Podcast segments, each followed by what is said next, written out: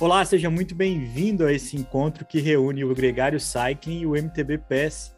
Eu sou o Leandro Bittar e aqui comigo a Viviane Faveri.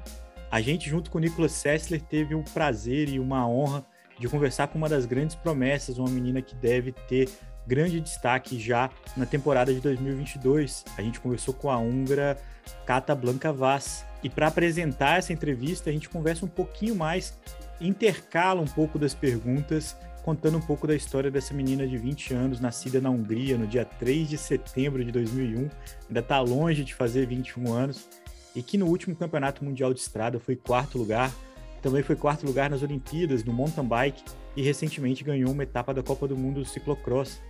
Isso rendeu para ela, desde o meio do ano passado, um contrato com a Estée Works, o time mais famoso do ciclismo feminino, que se reformula para a próxima temporada após a aposentadoria de, entre outros, a ilustríssima Ana van der Breggen. Vivi, um grande prazer ter você aqui com a gente para falar de uma experiência que foi nova para a gente também, né? A gente teve uma oportunidade muito legal para essa entrevista com a Blanca Vaz. Oi, Leandro, um prazer estar aqui com você e conversando com os públicos do Gregário Cycling e da MTV PES, afinal, é, a gente está num assunto aí que mistura tudo. E, Leandro, quando você me contou agora há pouco, antes da gente começar a gravação, que os jornalistas que estavam com a gente eram consagrados, eu fiquei com gelada. Eu falei, nossa, eu devo ser persona não grata nesse círculo europeu, porque eu dominei a entrevista, nosso jeito brasileiro de ser. Vamos contextualizar isso, Vivi, porque a assessoria de imprensa da S-Works convidou, mandou um e-mail convidando jornalistas para gravar com a Cata Blanca, ofereceu um espaço com ela, uma agenda, um dia, media meeting, né, que eles chamam. E a gente topou, falou para ela que a gente queria gravar um podcast e entendeu que a gente ia ter exclusividade. Na hora que a gente entrou na sala, tava um monte de gente lá, e tinha gente da Eurosport, a José Bin, que é uma, uma bem conhecida é, inclusive no Twitter, e algumas outras pessoas relevantes, mas que estavam ali na sala, depois eu notei, é, ouvindo as conversas e tirando ali frases que poderiam ajudar, não necessariamente fazendo muitas perguntas. Gente do texto impresso que aproveitou ali da, da sua cara de pau, das suas do Nicolas e da minha, para também fazer conteúdo e, e, saiu muita coisa na mídia recente sobre a Cata Blanca. Inclusive, até pessoalmente fiquei preocupado se ia rolar essa entrevista, porque no fim de semana anterior, na iminência de confirmar, ela ganhou uma etapa da Copa do Mundo de ciclocross. Eu achei que isso ia é, chover entrevista para ela e ela não ia dar esse espaço para a gente aqui do Brasil, mas foi bem legal. E a sensação que eu tive é que ela foi colocada aos leões ali. Eu também acho que ela nunca tinha Total. dado uma entrevista. Se você ficou um pouco impressionada com essa galera em torno dela, ela também não estava muito confortável, né? É, ela estava zero confortável e não dá para saber o quanto é cultural do país, do jeito dela de ser, o quanto ela realmente estava ali intimidada por todo esse esquema e cobrança e as pessoas, todo mundo com um olhar em cima dela, né? Porque eu, eu tentei abrir a conversa daquele nosso jeito mais caloroso, tipo, Blanca, como você quer ser chamada? E de cara ela falou, quero ser chamada de Blanca, não é Cata. Ah, e é engraçado é porque é o sobrenome, né? O Blanca é sobrenome, né? É. E aí eu falei, eu queria saber um pouco da sua história, de onde você veio, qual que é a sua conexão com o ciclismo. E ela foi muito rápida nessa resposta, a gente pode até ouvir agora. Então, vamos lá, vamos começar a ouvir as declarações da Cata, ao comecinho da conversa, onde ela se apresenta para os ouvintes do Gregário e do MTV PES. How do you like to be called? Blanca. Blanca, all right, thank you. I'm curious to get you to know you better because it's the first time I hear your voice I've been following you for a while. I'm a commentator for Red Bull. I follow the U23 results. I would like to know a little bit more about your background. Where do you come from? Is your family into cycling? How did you start? And where did this passion come from? Who are your references as uh, other athletes that are your biggest references? Um, my father uh, is an amateur cyclist and uh, uh, that's why I started uh, cycling, uh, and yeah, that's all. How old were you when you started? I was uh, three or four, so I was very young. But it's good if you start early, I think. Who do you have as a reference? And some is it someone who also does many disciplines or? Yes, uh, yeah. Well, I have a lot of idol, yeah, Marianne Vos or Anna van den Breggen or Mathieu van der Poel, and yeah. is Lars is Lars Boom not one of them?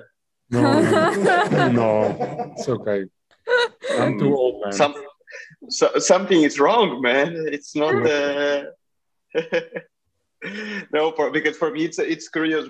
But the first time I saw a professional bike race, it was the stage of the Tour de France in Belgium when you well, France when you won on the cobbles. I yeah. think 2013, 14. It was my first time in in, in Europe um, I had just got there as a Brazilian. Everything was uh, shiny, and the stage passed in front of the house where I was staying, and you won the stage. So it was uh, yeah, quite a memory I have.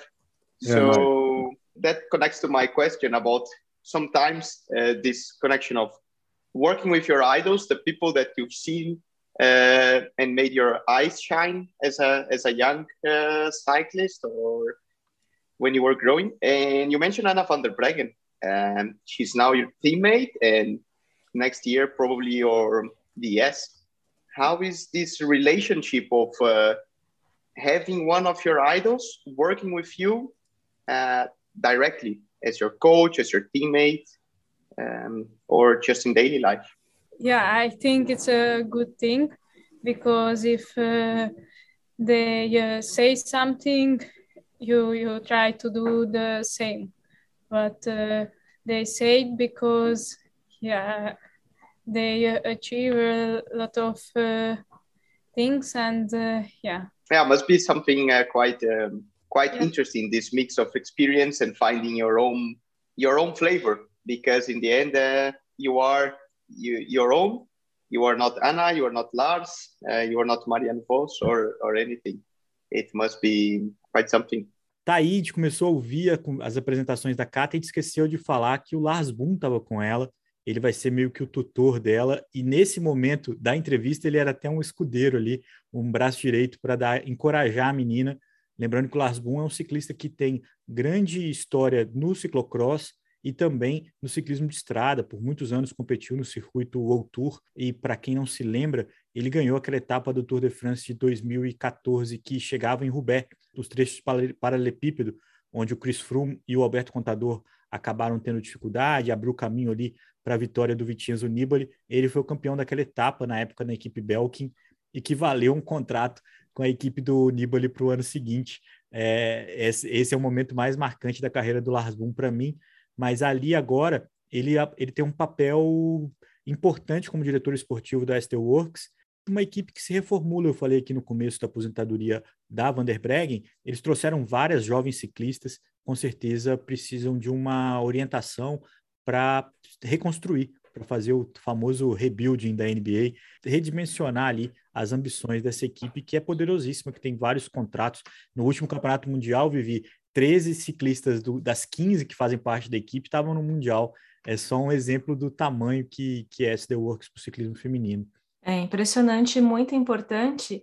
E comentando um pouco dessa vibe da entrevista, acho que o Lars estava como um tutor também nessa postura perante os microfones, porque ele estava um pouco mais relaxado, especialmente depois que o Nicolas perguntou, né, se ele é um dos ídolos da Cata Blanca. Eu preciso me acostumar, da Blanca.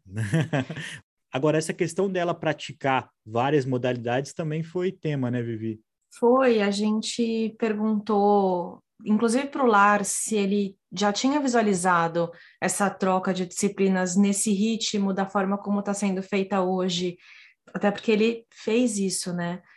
E ele disse que está até um pouco enciumado com o que está acontecendo, que ele gostaria de estar tá competindo nesse momento, apesar dele estar tá feliz na fase da carreira dele, como treinador e um dos, uma das peças importantes da equipe.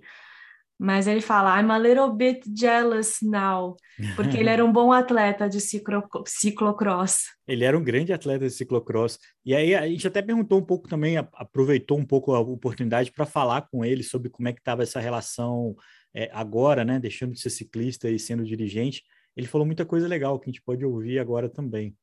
And what about this uh, mixture of uh, of disciplines? How does it uh, it works for you? Because in the past we were used to see riders like Marianne, Lars himself, Stanek Stibart, and other references that would uh, migrate between cyclocross and road cycling. But mountain bike always seemed like a road apart, something mm-hmm. that didn't uh, mix that much with uh, road or coming to cyclocross. We have never really seen mountain bikers uh, mixing disciplines, sometimes switch, Cado Evans, Ryder Heggendal, but not be constantly changing. How, how is it for you that from such a young age is already doing all of the disciplines and actually all of them at a super high level. Yeah, I, I, I started with mountain bike and yeah, I also started when I was very young. Uh, this is, uh, I think, the reason. So, yeah, when you start with mountain bike uh, and you're young, uh, you can learn a lot of things uh, easier, I think. And yeah, and then I, a uh, few years later, I started uh, cyclocross also in Hungary. And uh, I don't know, the road cycling I'm not really started yet because I had just some races. And, and yeah, it's, I enjoy to ride different bikes. Yeah, that's nice. Not starting on the road and you're already fourth with the road championships. I could take it. I'm curious, Lars, because as a cyclocross road champion and then uh, switching to road, um, did you see it as a thing back then when you were doing the switch that it could be uh, in interesting for the future, the the the new generation of athletes? Oh, when I when I was riding, of course, uh, with Rabobank those years, we were always, uh, yeah, there was a development team, and we were developed to to be a road ra- racer actually. And uh, of course, we we were allowed to ride cyclocross, but in the end, they asked us to make a decision, and uh, uh, of course, they supported the cyclocross, but it was always like so so. And now that I see Wout and Mathieu I think, and also with Blanca, I think it's a it's a it benefit benefits you as a rider that you can, um, yeah, still do the two or three disciplines that you like actually, and also it gives you a longer lifespan of your career. I think uh, because you have, yeah, you can enjoy the, the the more disciplines in cycling, and that way you can enjoy life uh, in a better way maybe as well. So um, yeah, for my personal view, uh, I think it's it's it's fine with me if she does two or three disciplines. And I'm a little bit uh, jealous now that I never could um, um, do that longer in my career because I think it I was a good road rider because I did a lot of cyclocross races. Mm. And I think later in my career it, it was a little bit less and less, and that that's always difficult. And yeah, I think uh, uh, you can learn a lot of things from one disciplines and you can put it to the other disciplines so it's it helps if you do more disciplines because uh, you have uh, more experience and uh, yeah you learn a lot of lot of things yeah. do you have any plans on on doing something like a cape epic or one of those big uh, big marathons what are your your goals for the for the future blanca Ah, one time I, I want to do Cape Epic, but I, I don't know when. But yeah. Maybe we can do the mixed uh, the mixed uh, team. Yeah. no. I can also go to South Africa. and actually, out of curiosity, Lars, how has been this switch in um, from road cyclists, from professional cyclists, into a more uh, managerial um, sportive director role, how this uh, yeah change in, in lifestyle, let's say. Uh, and yeah, in the end, I'm really happy that I, uh, joined SD Works, and uh, I'm happy that I'm working uh, in cycling still because I think you have a lot of experience there. And then if you can, um, yeah, um, help that uh, to get, for example, Blanca better. That's always really nice. And I still ride my bike a few times a week, but I'm also really happy that sometimes it's not necessary anymore. For example, now when it rains.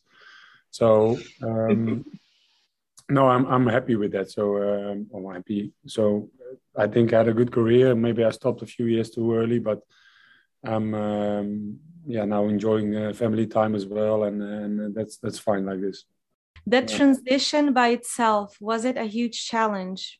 No, no, no. Because I think mentally I was ready to stop. I think um, um, so, and yeah, I think it's always difficult if you start working in a normal job. You have to find a job, and what I said already, if you have a lot of experience and and then you can help young riders with it, and and join a, a great team like this, then yeah, it's an opportunity. It doesn't come often.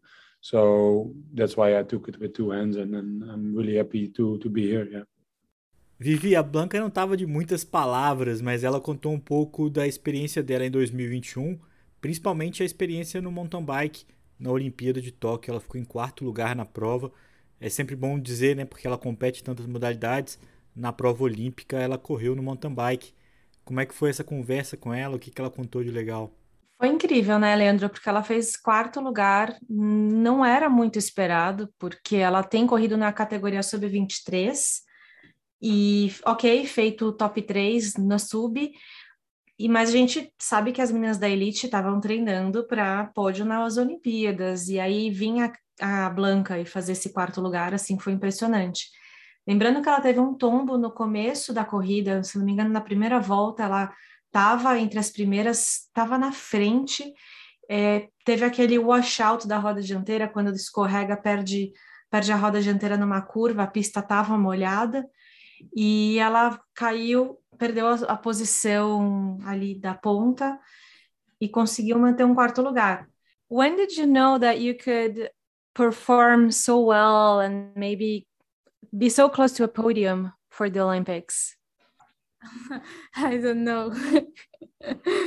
Mm, I didn't expect uh, I can uh, be in the top five, and yeah, I my goal was the the top 10 and uh, yeah the, the first goal was uh, i can start on the olympics. And yeah and then i finished fourth and it was unbelievable.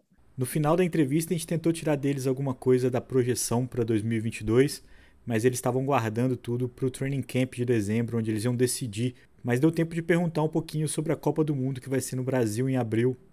Será que ela vem? When when is it? When is the date? April. April. Uh, we uh, we didn't make a program yet for uh, for the for next year. I think uh, we will have a team camp in the beginning of December, and then for sure we will talk with all the riders, and also with Blanca to uh, to see what we're going to do next year, and um, yeah, and see what what races she wants to do on the on the mountain bike and on the road. So. Uh, but April can be a difficult period in the year. I, I guess so. Curioso, né? Eles nem sabiam. Acho que eles esqueceram de olhar o calendário do ano que vem, estavam muito focados aí no fim do ano. Eu acho que o Lars Boom está muito já pensando no, no, papel que a Blanca pode ter na, na, na, no ciclismo de estrada.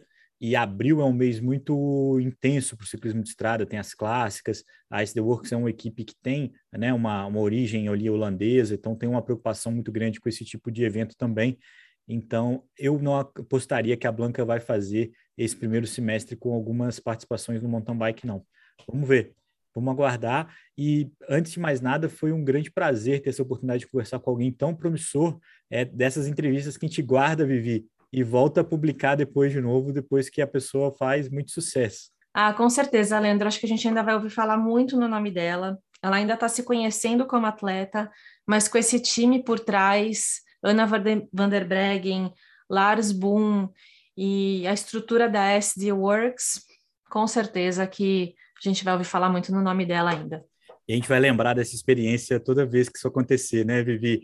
Porque foi muito legal para a gente também participar de uma, de uma coletiva, de fazer um contato com uma equipe estrangeira, ser respondido e, e desenvolver toda essa conversa muito entusiasmante para a gente. Eu acho que a gente entregou uh, ao ouvinte também uma experiência muito legal porque a Blanca com certeza vai ter muito destaque ainda na, na carreira.